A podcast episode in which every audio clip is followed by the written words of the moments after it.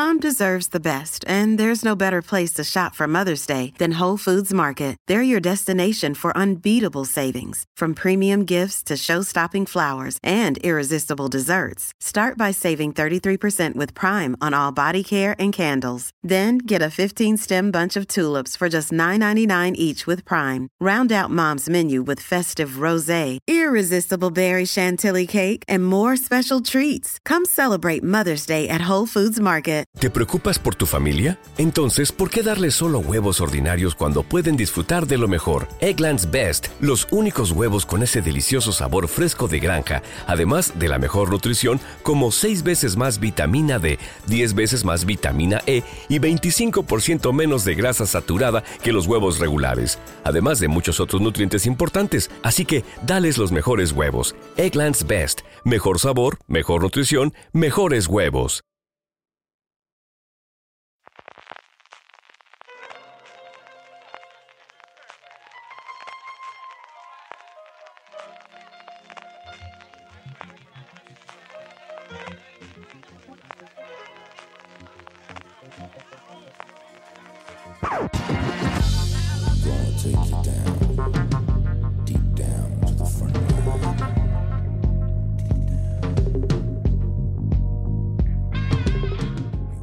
Bienvenidos a Gran Angular, el programa de fuera de serie donde analizamos cada semana un tema de la industria televisiva en profundidad. Y como no podía ser de otra forma, lo que toca analizar en este episodio son los Globos de Oro, que han dado sus premios en la edición número 77, con ciertas polémicas, pues ya sabéis que siempre hay algunos premios que nos parecen que no se merecerían dar, otros que son la grande ausencia, pero bueno, para comentar todo este salseo y un poco cómo vimos la gala, estoy aquí, yo soy Álvaro Nieva y estoy con Marina Such. Muy buenas Álvaro, ¿qué tal? Y con Valentina Morillo. Hola. Pues si os parece, chica, hoy vamos a empezar directamente con una de las cosas que más ha comentado sobre la gala y es ese monólogo de apertura de Ricky Gervais, un presentador que no es nuevo ni en las galas de premios televisivos en general, ni tampoco en los premios Globos de Oro, que fue a dar cera con algo que a mucha gente le gusta, pero bueno, que para otros quizá no sabe un poco a algo ya visto, ¿no, Marina? Sí, es que es que ya la quinta vez que presenta los Globos de Oro. Entonces, eh, el rollo que lleva él de voy a ir a meterme con todos vosotros, panda de, de privilegiados actores de Hollywood que, que viajáis en jet privado a todas partes, pues está un poquito gastado. Está un poquito gastado. Eh, la primera vez que lo, que lo hizo, pues todavía tenía su aquel, pues porque era nuevo, era distinto, eh, y además venía de, eh, de, haber sido presentador en otras ediciones de, de, los Globos, presentaba un premio y al presentar solamente un premio, al salir con ese, con ese vitriolo y con esa actitud, pues sorprendía mucho y tenía mucho éxito, pero luego encargarse de una gala al completo es, es otro tema. Y una vez que lo haces por quinta vez, pues se pierde el factor sorpresa y, y ya no se le ve, la, no se le ve tanto la gracia a, lo que hace Ricky Gervais, sobre todo porque en Twitter había quien decía que, hombre, que es que él forma parte también de, esa élite. Entonces, pues eh, ha perdido eh, algunos de esos chistes, como que los intenta hacer desde cierta posición, no sé si de superioridad moral o, algo así, o intentando colocarse a la altura de los espectadores, pero es como... Está ya muy visto, se ve ya muy artificial.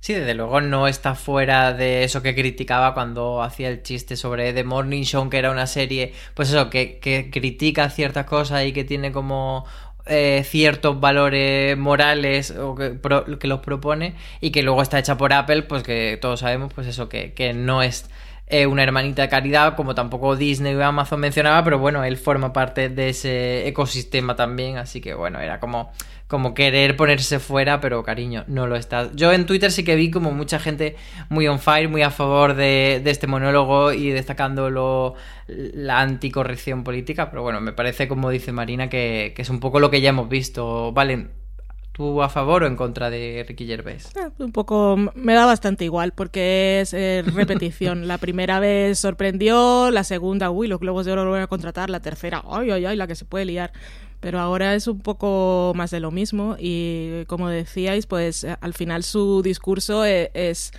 es igualmente hipócrita como él pretende dejar a toda esta gente de Hollywood que llega en limusinas o que coge aviones y helicópteros para llegar a la gala y luego al final de la gala se está haciendo fotos con ellos y tan contento. Esto es, un, es un papel que ya está visto, entonces es poca novedad, puede hacer más o menos gracia, pero revolucionar eh, no y tampoco atrae mucho a la audiencia porque si lo que querían era que fuera la gala más vista pues no porque al final está repitiendo eh, es él va a criticar a toda, toda la élite de Hollywood y él vale que vive en el Reino Unido, pero pertenece a ella y, está promocionando su personaje. Es como coger el Twitter de Ricky Gervais y ponértelo ahí, sacar las bromas pues que considera él que, que son las más bestias y luego va y promociona su serie de Netflix y me tomo unas cervezas, digo que me aburro, cobro mi cheque, me voy a la fiesta y me vuelvo a cuidar a mi perro a Londres. Pues, no sé. Y precisamente Netflix, que tú lo mencionabas, fue quien dio el otro gran título de la noche porque muchos medios destacaron eh, que Netflix se había ido prácticamente de vacío. Algunos decían que los globos de oro humillan a Netflix, que era como una palabra como demasiado contundente, pero bueno, en, cierta manera es real porque se llevó solo dos premios, uno en cine y otro en televisión que fue el de Olivia Colman por The Crown. Y no sé si vosotros veis que, eso, que se ha quedado Netflix detrás de otros jugadores de esta partida de los premios televisivos, Marina. Eh, ves que el titular ese de que, de que los globos humillan a Netflix a lo mejor eh, se puede aplicar un poco más en, la, en, las categorías de cine que sí que Netflix tenía eh, más películas y más opciones donde parecía que podía rascar algo. En televisión tampoco tenía tantas nominaciones. Es verdad que es que los, los globos, las categorías de televisión, hay menos, por ejemplo, hay muchas menos que en los semi, evidentemente, y son un poquito cacao porque secundarios están todos mezclados. Eh, yo creo que en televisión no es humillan a Netflix. Eh, otra cosa sí que puede ser, evidentemente el año pasado dieron la sorpresa cuando el método Kominsky ganó a Mejor Comedia, pero este año lo tenía muy complicado para, para reeditar Victoria porque en comedia había unas competidoras muy duras y, y en drama pues había series que venían pegando con mucha fuerza y no, no era tan fácil que Netflix, que Netflix pudiera llevarse esos premios gordos, que son los que, los que le faltan al final, porque premios para sus actores sí que se lleva, pero los premios de mejor comedia y mejor drama son los que le cuestan más. La que sí que se puede ir con una sonrisa de oreja a oreja de los Globos de Oro es HBO, que se llevó el premio de mejor miniserie para Chernobyl, que luego comentaremos, y coronó a Succession como el mejor drama por encima de Big Little Lies, que es también de HBO, y de otros competidores como The Crown, Killing Eve y The Morning Show. Eh, Valen, ¿tú crees que es un premio merecido para Succession? Es totalmente merecido, llega en buen momento y es el primero de muchos. Seguramente repetirá en los Emmy de 2020 que estará la segunda temporada, pero tendrá en emisión. Yo creo que van a poner el, estreno en verano, que además siempre ha sido, eh, que pille ya la temporada de otoño, que se esté viendo esa tercera temporada, se esté hablando mucho de la serie y estemos diciendo lo buena que es, porque es que vamos a decir lo buena que es, porque todos los episodios de la segunda temporada es he visto el mejor, he visto el mejor y cada semana volvíamos a decir lo mismo. Y no hay ninguna razón para pensar que va a ser diferente en, en la próxima temporada. Así que es, eh, es un premio merecido y, y es la es la serie que tiene ahora HBO como bandera, como estandarte para ser sucesora de Juego de Tronos. Es un poco así porque es, es un fenómeno que seguramente no volveremos a ver a, a, nivel así de seguimiento tan masivo, pero Succession tiene, tiene todo el potencial porque es una serie que es un drama, pero es de intrigas y es, es sobre todo muy adictiva, muy entretenida. Lo que tiene Succession es que te pones el episodio y sabes que lo vas a pasar bien.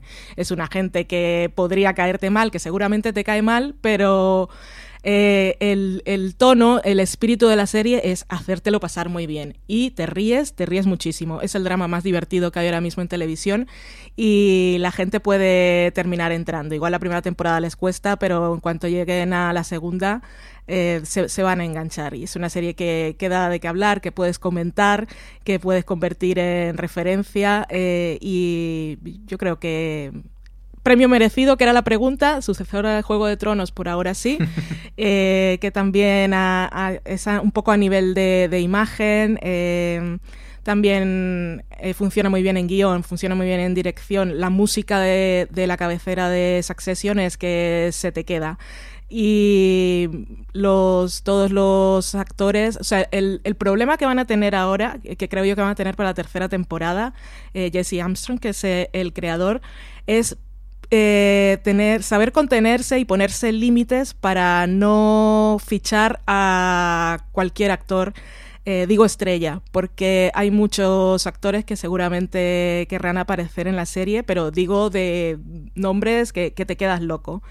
Y mm, un, un, Meryl Streep cuando se quiso apuntar a Big sí, Little Lies, ¿no? y, y, mucho más. Entonces es, no fichar eh, cualquier estrella deslumbrante porque la tienes a la mano y es muy tentador, pero también puede una cosa que tiene Succession es que sus actores no son súper conocidos. En esta segunda temporada ficharon a Holly Hunter, que es, estrella, pero hasta cierto nivel tampoco te vuelve loco. No es una persona que, estás viendo la serie y te saca o estás pensando en estoy viendo a, la actriz y no al personaje. Y eso es ahí donde tienen que ponerse el límite para no fichar a un actor o actriz que tenga esa, esa imagen de cuando aparezca en este episodio y se baje del coche nos vamos a quedar todos flipadísimos y que se robe la atención y te distraiga. Y si ese es el mayor problema que tiene la serie, pues mira tú, qué difícil. pues lo tiene regalado, tiene en bandeja. Marina, comentaba Valen que en cierto modo Succession ha sido la sucesora de Juego de Tronos un, lugar que parecía que estaba llamado para que lo ocupasen eh, Westworld primero, Watchmen después o Big Little Lies incluso cuando se anunció la segunda temporada, pero que se ha quedado esta serie que no empezó demasiado bien en cuanto a recepción, pero que ahora pues vemos que primero los semi le dieron ciertos premios y que ahora se ha coronado eh, en los Globos de Oro. ¿Cuándo es y por qué cuando empieza a ser totalmente relevante esta serie? Pues eh, yo creo que es justo con la segunda temporada, que es lo que los Globos de Oro eh, han reconocido. Porque hay que tener en cuenta que los semi del año pasado lo que estaban This holiday, whether you're making a Baker's Simple Truth turkey for 40 or a Murray's Baked Brie for 2, Baker's has fast, fresh delivery and free pickup, so you can make holiday meals that bring you all together to create memories that last. Baker's, fresh for everyone. Free pickup on orders of $35 or more. Restrictions may apply. Choose from a great selection of digital coupons and use them up to five times in one transaction.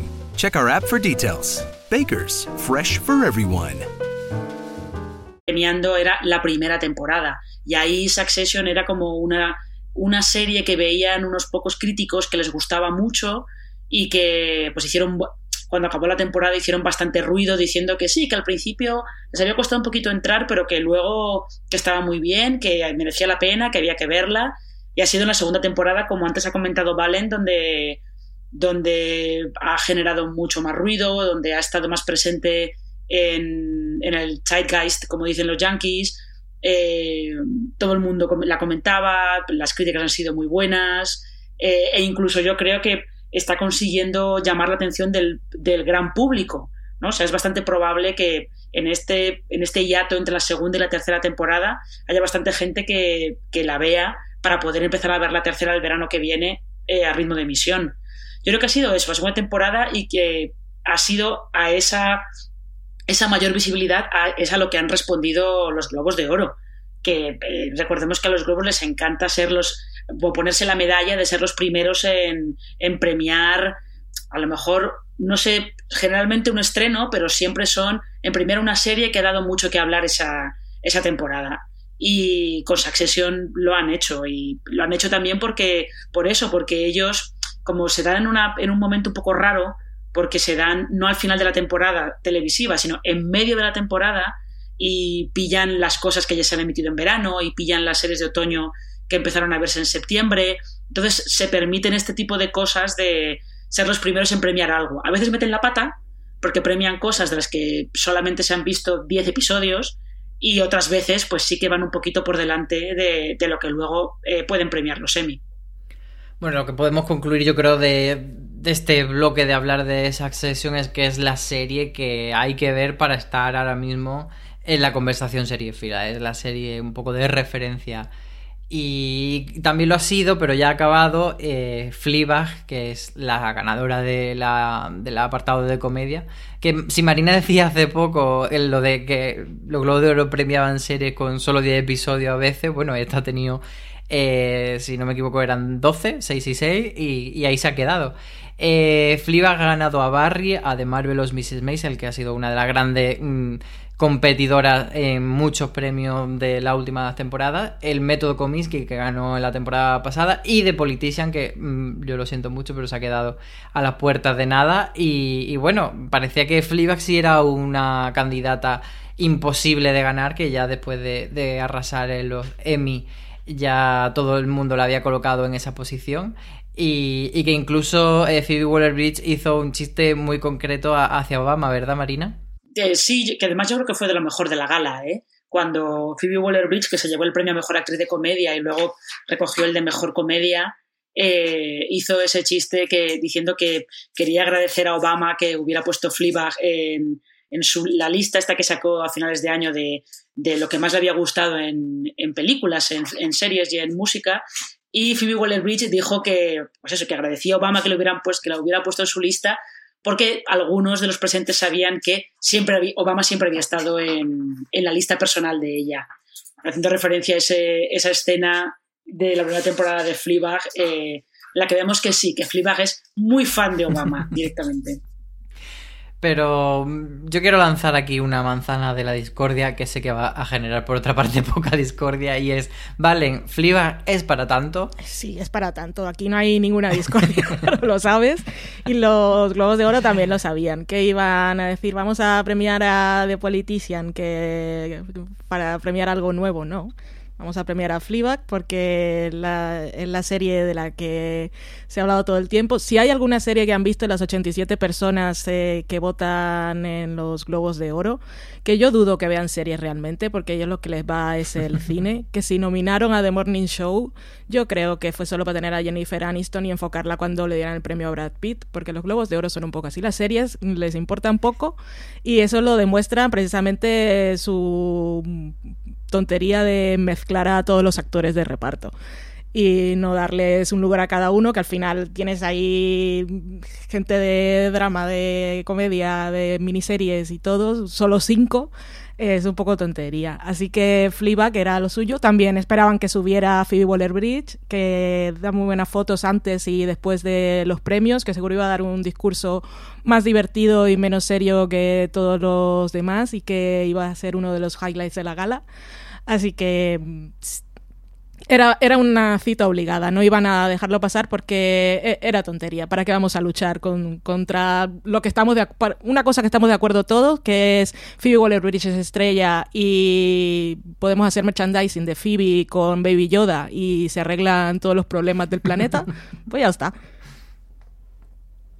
Pero bueno, eh, Fleabag, eh, es verdad que estamos todos de acuerdo en que no es un premio inmerecido, pero sí es una serie que, que ya está terminada y que por tanto no será la que gane el año que viene el Globo de Oro. Eh, Marina, ¿por dónde le podemos seguir la pista a Phoebe Waller-Bridge? Pues eh, de momento se la puede seguir en, bueno, en abril cuando se estrene la nueva película de James Bond, que ya sabéis que eh, Daniel Craig la pidió que, Phoebe Waller-Bridge entrara en, a retocar el guion, a, retocar algunos diálogos y cosas así. Eh, pero sobre todo tiene un proyecto en HBO del que ella es productora, porque la creadora es, es una colaboradora suya que se llama Vicky Jones, que es de hecho con la que puso en pie la obra de teatro en la que se basa Fleabag. Eh, la serie se llama Run y mm, la protagonizan Merritt Weber y, Donald Gleason. Y pues dicen, la han vendido como un thriller cómico. Veremos qué es eso de thriller cómico y sigue siendo productora ejecutiva en Killing Eve, aunque ella ya no esté ni escriba los guiones, ni nada. Estamos, creo que esto es un poco, habrá que esperar cuál es su siguiente movimiento.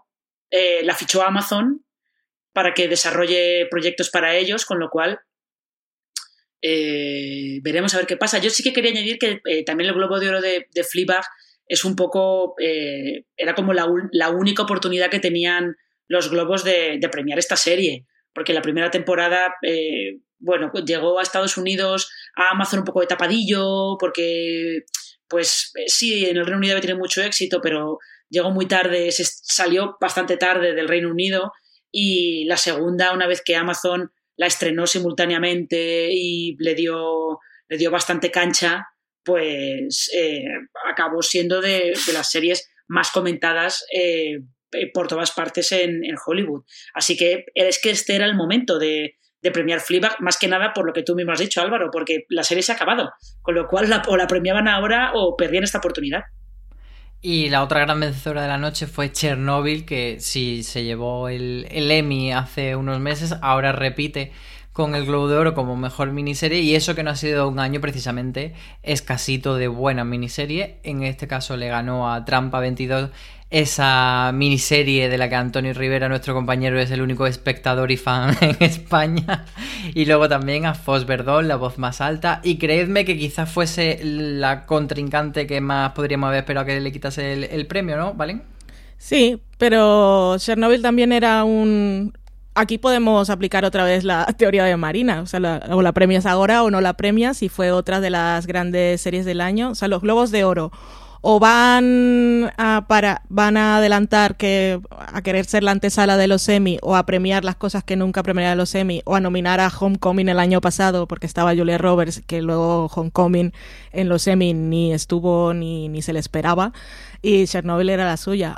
Eh, y gracias a Chernobyl tuvimos dos grandes momentos. Uno eh, Tiffany Haddish pronunciando Chernobyl como nadie lo habría hecho porque Chernobyl es una serie muy seria y una cosa muy dramática. Y te dice, ¿qué, serie gana? ¡Chernobyl! que me hizo una gracia, porque fuera de tono. Y luego, para mí, otro de los grandes momentos de la noche, que sí, el mejor discurso porque fue el más simpático y la cosa más graciosa para los que hemos visto Fleabag, claro, eh, como decía Marina, fue el, el de Phoebe diciendo lo de Obama, pero para mí, eh, uno de los grandes momentos, porque me hizo mucha gracia y tuve que ir a mirar fotos, fue Stellan Skarsgård diciendo que él era un actor que siempre era un carácter actor, actor casi como Margot Martindale, como le dicen en Bojack, porque tiene una cara que, que se te olvida. Y que se dio cuenta que era que no tenía cejas y que en Chernobyl le habían puesto cejas y por eso la gente se había fijado mucho en él. Y me fui a buscar las fotos de la serie y dije, pues sí, le han puesto unas cejas morenas. Entonces se ve un poco diferente. Eso me hizo muchísima gracia. Y Marina, para... O sea que el globo de oro de Stellan, el globo de oro de Skarsgård se lo debemos a las cejas postizas. Totalmente. Marina, ¿para ti es la miniserie del año Chernobyl? ¿O de los últimos meses? Sí. A ver si, evidentemente, porque el, sobre todo por ese, ese fenómeno que ha sido de público que no se lo esperaba nadie, sobre todo de ir ganando audiencia semana a semana, gracias al, al boca a oreja, eh, eso no lo esperaba nadie y que al final se hablara. Es que fue muy curioso porque fue terminarse Juego de Tronos y la siguiente serie de la que se hablaba más, al mismo nivel de que se hablaba Juego de Tronos, era Chernóbil. Y era como una mezcla un poco, un, poco extraña. Pero sí, y eso que es verdad que creedme, yo creo que era. Eh, si no hubiera estado Chernobyl, habría sido una competidora, eh, una competidora bastante dura. Sobre todo porque sí que es curioso que los globos de oro aquí se olvidaron de Así nos ven que era la miniserie de Netflix que parecía que, que iba a arrasar en todas partes. Se llevó algunos premios en los Emmy, como el de eh, Jerome, pero parecía que iba a estar como más, como más presente en todas partes, ¿no? Y lo que sí que me resulta muy curioso es la presencia de, la voz más alta, sobre todo porque eh, estaba aquí en los Globos de Oro al mismo tiempo que está empezando a aparecer y está empezando a aparecer en la temporada de premios eh, el escándalo que es como, como se ha llamado en, en, España a Bombshell, no confundir con el musical de Marilyn Monroe de Smash, sino con una película que cuenta exactamente lo mismo que cuenta La voz más alta, que es el escándalo de abusos sexuales de, de Roger Ailes en, en, Fox News. Solo que la miniserie de Showtime lo cuenta desde un poco desde el punto de vista de Roger Ailes, porque él es más el protagonista, la película lo cuenta desde el punto de vista This holiday, whether you're making a Baker's Simple Truth turkey for 40 or a Murray's Baked Brie for 2, Baker's has fast, fresh delivery and free pickup, so you can make holiday meals that bring you all together to create memories that last. Baker's, fresh for everyone. Free pickup on orders of $35 or more. Restrictions may apply. Choose from a great selection of digital coupons and use them up to five times in one transaction. Check our app for details. Baker's, fresh for everyone. Si estás buscando un buen podcast de análisis y debate en tu idioma, te invito a que escuches Pulso y Péndulo. Yo soy Carlos Curbelo. Y yo soy Fabiola Galindo. Todos los jueves analizamos temas de actualidad en Estados Unidos y Latinoamérica. Fabi y yo no siempre estamos de acuerdo, pero sí tenemos un objetivo común. Queremos servir como antídoto contra las noticias falsas y la polarización. Pulso y Péndulo. Busca nuestros episodios en Apple Podcast, Spotify o en tu aplicación favorita de, de Megyn Kelly y Gretchen Carlson y, y el resto de mujeres que, que lo acusaron ¿no? de, de, abusos sexuales, pero que me parece como una coincidencia muy, muy peculiar y además da la sensación de que la buena de las dos es la voz más alta y no el escándalo. Sí, la voz más alta que no se llevó, como decimos, ese premio a mejor miniserie que se llevó Chernobyl, pero sí que fue reconocida con el premio de interpretación a Russell Crowe, que quizá era, pues eso, uno, evidentemente es un actor muy famoso, pero que la voz más alta no era de la serie más mm, ruidosa de este año, como tampoco lo era Rami, que le dieron ese premio a Rami Yusuf eh, de mejor actor eh, de comedia, y que, y que parece seguir un poco esa tendencia de, de premios que se dan a, al actor, pero que en realidad se le está dando, premiando un poco también a la serie, en, ese tipo de series que son casi semi-autobiográficas, que tienen como un punto muy de autor, muy de comedia dramática pues como podría ser el, el premio de, de, Elena Dunham en su época, en su momento, a, que era un poco el premio a Girls, o mm, el premio también de, de Gina Rodríguez o de, o de Rachel Bloom por, mm, por Jean de Virgin y por Crazy Girlfriend, que también que ellas en ese momento, en ese caso no son tan autoras, pero bueno, que sí que era un poco la representante de, otro, de otra comedia un poco más refrescante. Eh, Rami, eh, Valentina, tú qué decir la has visto, ¿qué nos puedes contar de ella? Rami es una serie que vale mucho la pena, que ahora por fin ya tenemos, podemos confirmar en Stars Play, que con la fecha de estreno pues estuvimos un poco, iba a decir confundidos, pero no, es que nos pasaban las notas de prensa de que ya estaba, ya estaba, y al final el estreno se retrasó bastante. La segunda temporada se está rodando ahora, Mahershala Ali va a estar ahí. Y es una serie de episodios de media hora que en realidad está muy bien. Yo creo que este Globo de Oro le va a venir bien para que la gente eh, decida verla, aunque sea un poco por curiosidad, antes de la segunda temporada. Y es un premio que, como decías, eh, ya es un poco el estilo de los Globos de Oro. Mencionabas a Gina Rodríguez, a Rachel Bloom. También le dieron en su momento, si no me equivoco, eh, a Aziz Ansari como actor, que es un premio por Master of None, que Master of None bien, Aziz Ansari como actor no. Eh, que es un poco que te decía, ok. Normal, él está ahí, pues. Entonces, es un poco ese estilo, pero en el caso de, de Rami sí que, sí que está muy bien. Y a la gente que aún no se haya decidido a verla, eh, pueden empezar por el especial del monólogo de comedia que creo si no me equivoco está es en HBO España y podéis verlo porque eh, es un poco el, el, estilo o se parece mucho al personaje o las experiencias que vive su personaje de lo que veremos en la serie.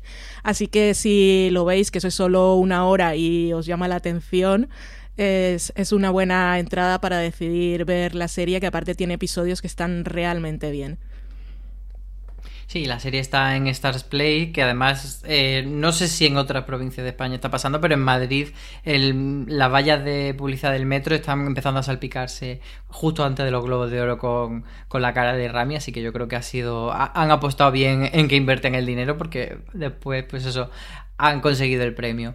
Otro de los premios destacados en la categoría de televisión es el de Olivia Colman, que ya lo hemos mencionado antes por The Crown, una serie que arrasó con todo en todos los premios habidos por haber y que ahora en estos Globos de Oro mm, pues solo se ha llevado el de la protagonista por la interpretación. Marina, pregunta, ¿The Crown se ha desinflado? Yo no sé si se ha desinflado o que le va a pasar un poco ¿qué iba a decir? Como le pasaba a Mad Men, pero no, no es eso. Creo que le, está pasando un poco como le pasaba a Boardwalk Empire, por ejemplo, que era aquella gran opción que tenía que tenía HBO en los semi antes de que, de que explotara Juego de Tronos. Y en Boardwalk Empire la nominaban siempre, eh, sus actores secundarios se llevaban premios, pero la serie nunca se llevaba nada. Y The Crown da la sensación de que está un poco, le está pasando un poco eso. Sus actores se llevan premios, pero como que la serie no termina de. no termina de romper. Yo creo que es una serie que, que no crea. no crea las adhesiones suficientemente fuertes como para que la gente la vote. Eh, la vote convencida de es que quiero que esta gane porque ha sido mi serie favorita del año. Probablemente sea de las de esta en mi top 3 de favoritas, pero no es mi favorita del año. Y probablemente ahí es donde, donde The Crown pierde un poquito de fuerza para acabar ganando los premios gordos, que es al final lo que le, lo que le acaba pasando. Yo creo que más que desinflado es más eso, más la sensación de a la gente le gusta The Crown, pero no, no genera un fandom acérrimo que es igual lo que necesita para, para acabar ganando el premio de mejor drama. Vale, ¿estás de acuerdo con este diagnóstico de Marina o opina de otra cosa? Sí, sí, estoy de acuerdo y ahí es donde tiene el problema Netflix porque es su mejor serie de drama y es con la que podría ganar premios, ya está en la tercera temporada y el próximo año tampoco lo va a conseguir porque Netflix fue la primera que primera plataforma de streaming que consiguió nominaciones y sigue sin llevarse los grandes premios de la noche en, en los Emmy en los Globos de Oro, pues tampoco. Eh, de Marvelous Mrs. Basil es, su, eh, es la, la, competencia siempre como a nivel de esas series que están, pero es comedia. Y es que con The Crown puede seguir teniendo nominaciones, igual con actores, puede incluso en, es como los Globos de Oro no nominan, porque las series y las películas se escriben solas y esas cosas. Aquí no nominamos guion ni dirección, pero en los semi, por ejemplo, The Crown sí que tiene posibilidades esta tercera temporada de conseguir una o incluso más de una nominación en, en guion o en dirección, porque tuvo muy buenos episodios pero como mejor serie lo tiene complicado y lo va a tener complicado cada vez más con esto de ir cambiando el reparto, que es una cosa que funciona o que te acostumbras o que aceptas más o menos, también le va a costar un poco, pero es que el nivel de las series, afortunadamente para nosotros que nos gustan las series eh, como aficionados y aparte trabajamos en esto, eh, estamos, estamos viviendo un muy buen momento y no va a ser con esta con la que Netflix consiga sus, sus primeros grandes premios. Tiene que llegar otra cosa y no sé cuál va a ser porque ahí es donde está poniendo todo el dinero. Ouch. Pues si no lo de, de, todas, maneras, eh, yo creo que también el premio del Globo de Oro de Olivia Colman, aparte de que está muy merecido, porque Olivia Colman los merece todos los premios, no solamente por, por The Crown, yo creo que también viene un poco, eh, no le ha hecho daño que Olivia Colman se llevara el Oscar por la favorita eh, a principios del año pasado, porque eso eh, elevó mucho su perfil, porque era una actriz que eh, a los, fans de las series la teníamos más que vista y nos parecía maravillosa, pero que el gran público no había terminado de, de descubrirla. Y al ganar el Oscar por la favorita, eso le dio otro estatus que, hombre, no le ha hecho ningún daño para terminar llevándose el Globo de Oro por The Crown. Que está muy merecido, ¿eh? Eso tampoco no es ningún tipo de crítica ni nada, pero todo ayuda. Al final todo ayuda. Correcto. Y otras eh, grandes intérpretes que se llevaron premio, que además son muy conocidas tanto en la parte de televisión como en la parte de cine, son Patricia Arquette por Diat y Michelle Williams por Foss Verdon, que fueron quizá las que dieron los discursos más reivindicativos de la noche. Desde luego se merecían esos premios, pero también se esperaba un poco que ellas fuesen las que diesen esas palabras como más políticas, a pesar de que Ricky Gervais había, eh, eh, había enarbolado eso de quiénes sois vosotros a todos los presentes para, para hacer un discurso político. No sé si os quedáis con alguno de estos discursos que queráis destacar, ¿vale, Marina? Eh, me gustó el de Michelle Williams, pero es que aparte lo llevaba preparado y es lo que tienes que hacer cuando sabes que vas a ganar. pues te preparas bien tu discurso y aprovechas el momento para decir algo que importe. Que Ricky Gervais puede, porque está con esa posición de superioridad moral, de que vais a hablar vosotros de políticas y mm, a vosotros nada os afecta, pero es precisamente esta la gente que tiene que decirlo.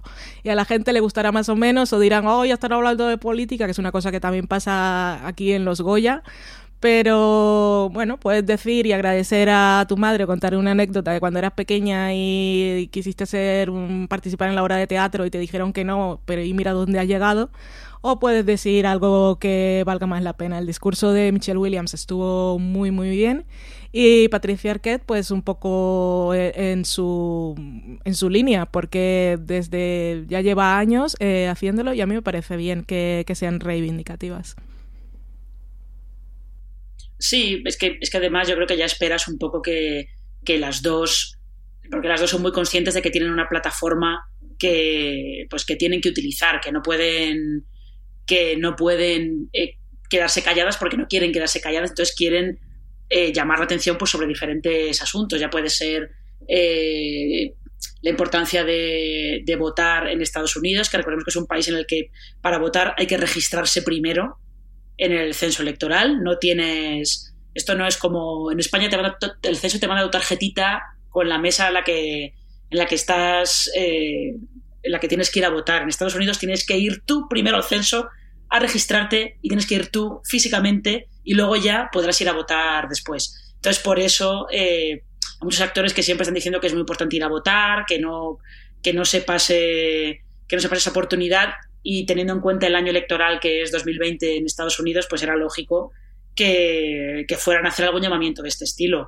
Y, y, lo que sí que es, creo que en esta parte de miniseries y las victorias de Patricia Arquette y de, y de Michelle Williams sí que, y de Chernobyl, creo que, creo que así lo, lo, muestran, es que al final en las categorías de televisión los Globos de Oro este año eh, han dado muy pocas sorpresas. La de Rami Youssef, sí que ha sido una gran sorpresa y bueno, a lo mejor podemos decir que la de Russell Crowe, pero luego el resto de, premios se han plegado más o menos a lo que se podía venir, a lo que se había visto en los semi. Porque sí, Succession en los semi rascó muy poquito porque estaba Juego de Tronos. Aquí había Juego de Tronos casi no estaba, con lo cual la que tomó su lugar fue, fue Succession. Pero sobre todo en las partes de miniseries, eh, los Globos de Oro se quedaron un poquito, se han quedado más como de poniendo el marchamo de esto si lo eligieron los semi es bueno para nosotros también. Y ahí han perdido esa, esa capacidad de sorpresa y de hacer cosas locas que lo han hecho un poco más este año en los premios de cine que, que en los de tele. Como dice Marina, no hubo mucha sorpresa, pero yo creo que sí que podemos tener cierto consenso en que estamos mm, más o menos de acuerdo con la mayoría de los premios. No hay ninguno que digamos, por Dios, como le ha dado esto a Ozark o alguna cosa así raruna. Eh, todo lo que han premiado, pues eso, es Accession, Fleabag y Chernobyl son cosas en las que hay bastante consenso en que son obras de calidad y que están muy bien premiadas. Pero sí que es verdad que hay algunas que, mm, aunque no nos quejemos de que esas sean las ganadoras, sí que nos hubiesen gustado o que creemos que merece la pena que nuestros oyentes pues le echen un ojo y, que, les den una oportunidad y que, pasen un buen rato con ella. Eh, Valen, de todas estas series que, no han que, estaban nominadas pero que no han ganado, por ejemplo, The Morning Show, The Politician, Creedme, The To Me, El Método Comiskey, Mr. Robot, Muñeca Rusa, ¿tú hay alguna que quieras destacar que, pues eso, alentar a la gente a que la vea? Eh, calentar es complicado, pero yo diría de las mejores cosas que vi el año pasado fue Mr. Robot, pero es una serie que mm, me cuesta ponerme a recomendar porque son cuatro temporadas y aunque vale muchísimo la pena, no es la cosa más fácil. Pero ahí está, para quien tenga curiosidad y quiera ir viéndola poco a poco, pues Mr. Robot es una buena opción. Y, y que mucha gente se bajó, ¿no? Sí, yo, me bajé. De esa primera temporada que, que tuvo tantos premios y tanto reconocimiento, de repente la gente se fue de ella. Y tú has estado ahí para decirnos que, merece la pena volver. Sí, es que yo, yo me bajé en las, en las segundas, me desinflé bastante, pero Porque la serie, eh, vale, en, su primera temporada llamó mucho la atención, era una cosa de USA Network que sorprendía porque no era su estilo. Y aparte, pues a nivel estilístico era una propuesta bastante estimulante y era una historia así como mm, antisistema, de hackeo, un poco de conspiración, eh, un poco como si fuera las críticas de Ricky Gervais al sistema, pero de verdad y en serio y con fundamento.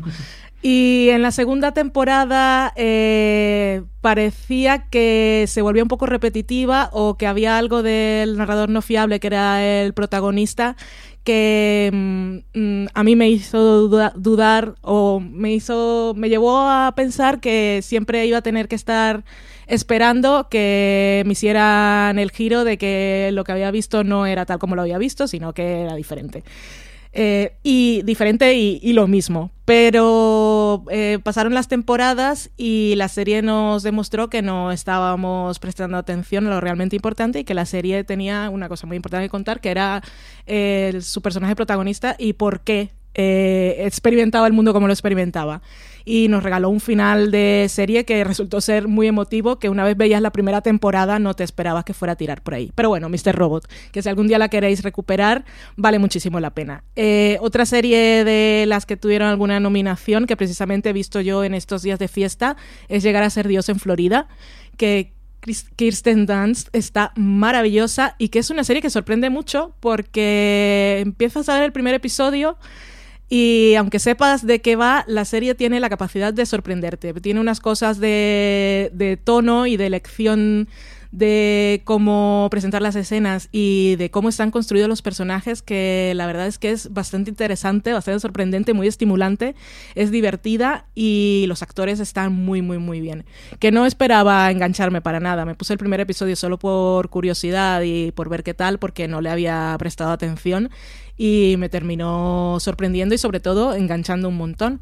Así que si hay alguien que aún no, no le ha dado suficiente curiosidad a la serie, pues em, que pruebe a ver. Si llega al final del primer episodio y dice, pues esto no es para mí, porque puede no ser para todos eh, e, ese tono, esa cosa de comedia negra bastante retorcida y, con escenas que te sorprenden, pues si al final del primer episodio dices, pues no me apetece, pues lo dejas. Pero yo creo que ese, ese es el momento decisivo y si, si os gusta puede enganchar bastante. Marina, tú de todas estas nominadas que no consiguieron premio, ¿con cuál te quedaría o cuál recomendaría a la gente? Pues la verdad es que, aparte de todas, porque todas merecen la pena, no, pero yo creo que sí que recomendaría Creedme, que, yo creo que, consigue tratar muy bien un tema que podría haber sido muy complicado, como es ese, esas investigaciones sobre casos de violación que no se termina de tomar en serio y tal. Y Muñeca Rusa, que como se, estrenó a principios del año pasado, se ha quedado un poco, un poco atrás, que a veces también es lo que le pasa a las series de Netflix, que al lanzarse con la temporada completa hacen mucho ruido la semana del estreno y luego se quedan un poquito, pierden un poquito de gas yo creo que Muñeca Rusa eh, merece mucho la pena, merece mucho la pena eh, descubrir a esa, esa Natasha Lyon reviviendo constantemente su fiesta de cumpleaños en la que muere todo el rato, eh, las implicaciones existencialistas que tiene ese, ese bucle temporal para ella. Con esas dos yo creo que ya, ya hay, hay, un vision, puede ser un, un visionado además que compense un poquito, porque creedme, a veces puede ser muy dura de ver y, con muñeca rusa se puede compensar, se puede compensar un poco. Bueno, pues a mí me gustaría destacar, por supuesto, de Politician, pero bueno, tampoco me quiero eh, eh, enredar mucho con ella, porque ya me habéis escuchado muchas veces defenderla, pero me parece una serie que aporta más de lo que parece y es menos superficial de lo que parece y que es muy entretenida y que está muy bien hecha.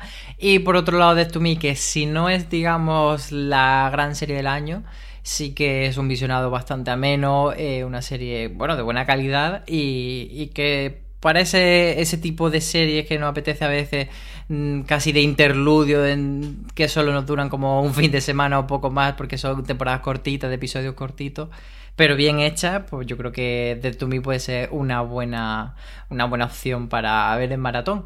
Y bueno, hasta aquí yo creo que estamos llegando al final de este repaso de, los premios Emmy 2020, pero sí que creo que ya hemos apuntado un poco, pero merece la pena despedir ya para siempre Ahí te vayas, Juego de Tronos, que, bueno, se ha quedado fuerísima, ¿no? Mm, Marina, ¿tú cómo ves este, este, esta despedida de Juego de Tronos tan, tan a la francesa?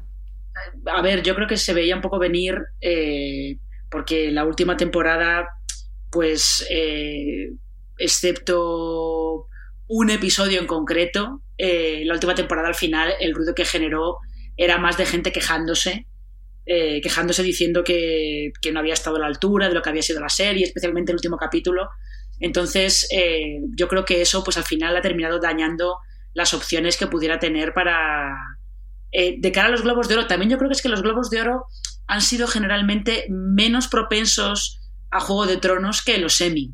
Eh, los Globos de Oro sí la han premiado, pero han ido, han ido dando, dando entrada a otras series un poco distintas.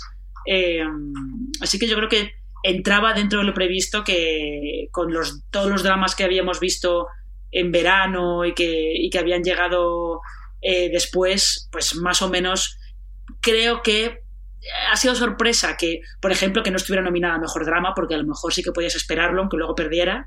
Pero bueno, dentro de lo que cabe, creo que al final eh, los Globos de Oro han respondido a eso, a que la conversación alrededor de, del último capítulo, del final de la serie, pues ha sido más tirando a negativa y eso pues ha acabado, ha acabado mermando las posibilidades que tenía de, hacer algo de ruido en, estos premios, que son los últimos a los que va a participar se despiden con la única nominación a Kit Harrington que sospecho que Valen no lloró cuando se dio cuenta que no había ganado el premio. Por supuesto que no. Fue una nominación un poco rara. Tenemos que meter a alguien, ¿a quién metemos? Kit Harrington, por supuesto. Pues, yo qué sé. En fin, eh, no sé, Juego de Tronos pues ya, ya ha pasado su momento, se ha acabado el año, se ha acabado la década, digan lo que digan algunos. Eh, fue un fenómeno, ya se ha acabado su carrera de premios, ya no vamos a hablar más de ella en ese sentido. Y a ver qué tal. La cosa con, con los Globos de Oro es que este año no incluyeron Watchmen. Y habrá que ver qué tal llega Watchmen, con, con, qué fuerza llega a los Emmy también, porque quedan muchos meses, quedan muchas series por estrenarse y aunque para los que estuvimos siguiéndola fue una de las grandes series de 2019 y nos sorprendió muchísimo que no estuviera no tuviera ni una sola nominación en los Globos de Oro, sobre todo cuando Regina King había ganado justo el año pasado. Em, a ver a ver cómo llega y si vamos a seguir teniendo eh, esta ausencia o seguirlo comentando de cara a los semi en septiembre. No lo sé. Desde luego es una de las grandes que, no estaba esta noche, pero bueno, como decíamos, las que estaban estaban bien puestas, así que con eso nos quedamos. Muchas gracias a las dos por acompañarme, Marina. Eh, a ti, como siempre. Y a ti también, Vale, muchas gracias. Gracias a ti, Álvaro.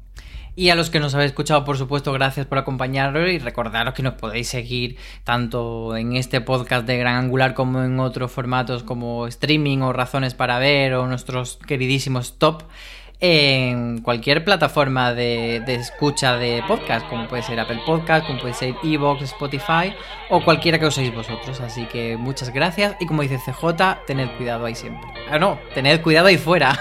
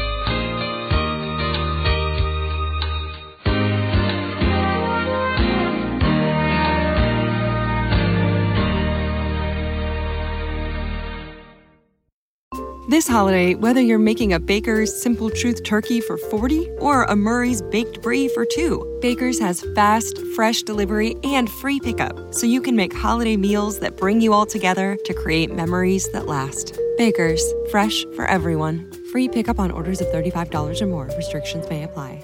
Choose from a great selection of digital coupons and use them up to five times in one transaction. Check our app for details. Baker's, fresh for everyone.